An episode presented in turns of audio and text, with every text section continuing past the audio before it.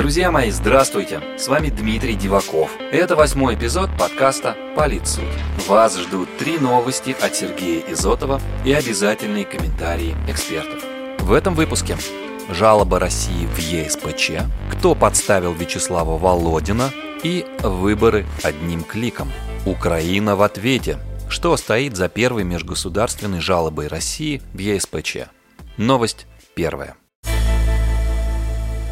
Еще буквально недавно российские политики неистово критиковали Страсбургский суд и обвиняли европейских судей чуть ли не в провокации против традиционных устроев страны. Но прошло чуть более недели, и уже Российская Федерация обратилась в инстанцию с первой в своей истории межгосударственной жалобой. В своем иске Россия предъявляет Украине 10 претензий. От гибели людей на Евромайдане в 2014 году до дискриминации русскоязычного населения. Как пояснила Россия Российская прокуратура, подача жалобы призвана привлечь внимание Европейского суда и всего мирового сообщества к грубым и систематическим нарушениям прав человека украинскими властями. В свою очередь, украинский Минюст уже заявил, что Россия спутала ЕСПЧ с шоу на российском телевидении и пообещал, что Москву в ЕСПЧ ожидает неминуемое поражение. При этом сама Украина обращалась в эту международную инстанцию с претензиями к России уже 9 раз.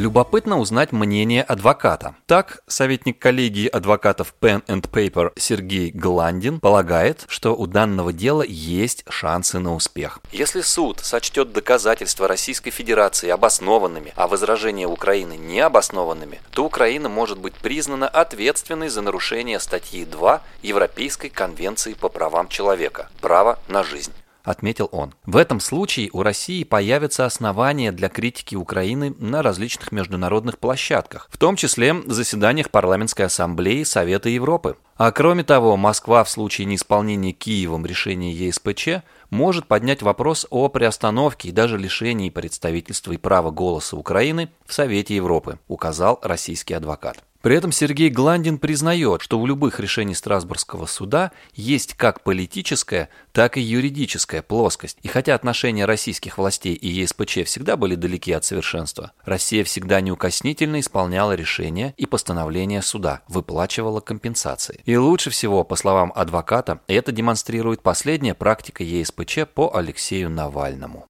Также в минувшую пятницу стало известно, что Европейский суд по правам человека принял иск, однако отказался прибегнуть к обеспечительным мерам, затребованным российской стороной. Суд решил отклонить требования о выполнении правила 39 регламента суда из-за отсутствия серьезного риска невосполнимого вреда основным правам, предусмотренным Европейской конвенцией по правам человека, говорится в сообщении на сайте суда.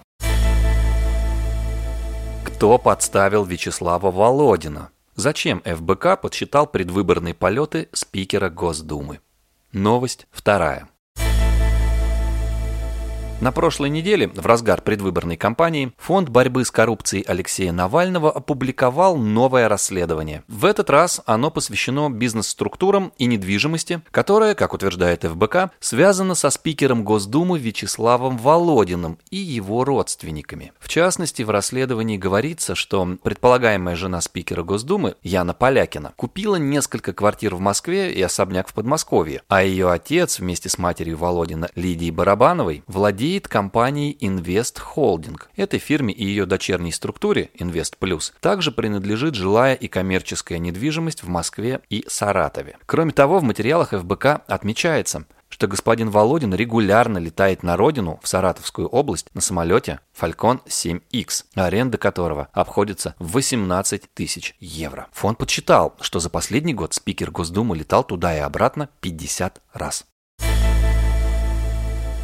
Интересно, что сам Алексей Навальный уже несколько месяцев отбывает наказание в исправительной колонии номер два во Владимирской области. А в июне этого года Мосгорсуд признал ФБК экстремистской организацией и запретил ее деятельность на территории России. Таким образом, расследование, опубликованное сторонниками оппозиционера, стало их первым крупным проектом после ликвидации ФБК. Вместе с тем, Фонд борьбы с коррупцией не первый раз обращает свое внимание на спикера Госдумы и его родственников. Три года назад ФБК опубликовал выписку из Росреестра, в которой сказано, что мать господина Володина с 2011 года владеет квартирой в элитном жилом комплексе «Белый лебедь» на Воробьевых горах в Москве. Вячеслав Володин в последнее время неоднократно обрушивался с критикой на оппозиционера. Так, по словам спикера Госдумы, за деятельностью Алексея Навального стоят западные спецслужбы, а сам политик предал свою страну. С другой стороны, долгое время муссировались слухи о том, что якобы политик Навальный – это проект Кремля. А сам оппозиционер, как мы помним, даже принимал участие в выборах мэра Москвы в 2013 году. Примечательно, что тогда Вячеслав Володин занимал должность первого заместителя руководителя администрации президента.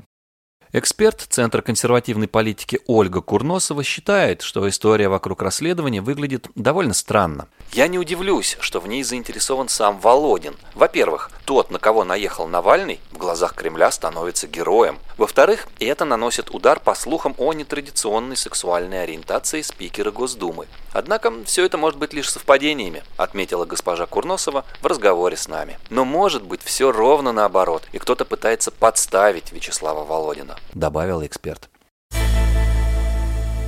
Клик вместо галочки. Кому выгодно дистанционное электронное голосование на выборах? Новость третья.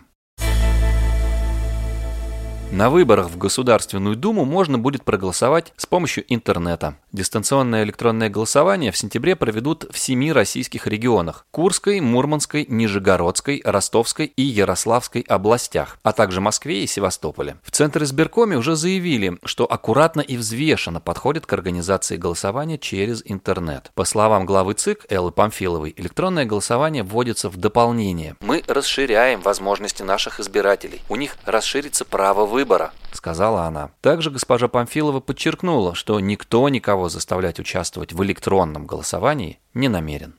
При этом противники электронного голосования предупреждают, что его результаты невозможно проверить, и оно открывает широкие возможности по нагону мертвых душ. Движение «Голос», признанным Минюстом иностранным агентом, утверждает, что представленную Центр избиркомом систему дистанционного электронного голосования недопустимо использовать на выборах без существенной доработки. Кроме того, эксперты отмечают, что зарубежные страны, кроме Эстонии, уже отказались от электронного голосования. Так, еще в 2019 2015 году правительство Швейцарии заморозило этот проект из-за критических уязвимостей в исходном коде системы.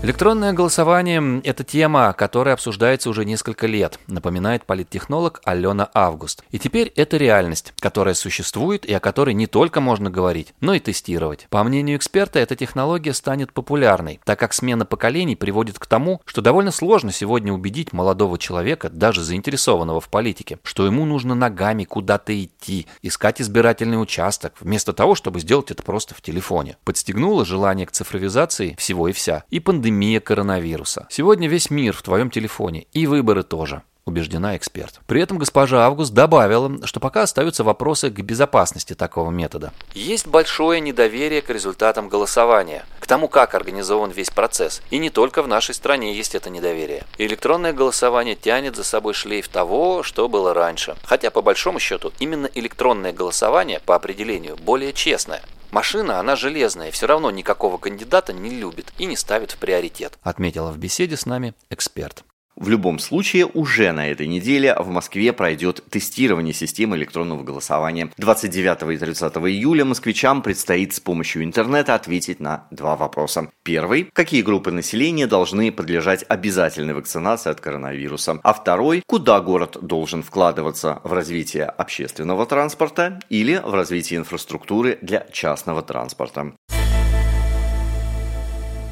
И это все политические новости. С вами были Сергей Зотов и Дмитрий Диваков. Как всегда, обсудим три главных политических события недели уже в следующий понедельник. А прямо сейчас поставьте нам оценку прямо на той платформе, где вы нас слушаете. И напишите комментарий, что вам понравилось, а что можно улучшить. А вот нам нравится звук подкаста «Политсуть», за который большое спасибо Илье и Diverse Media Group.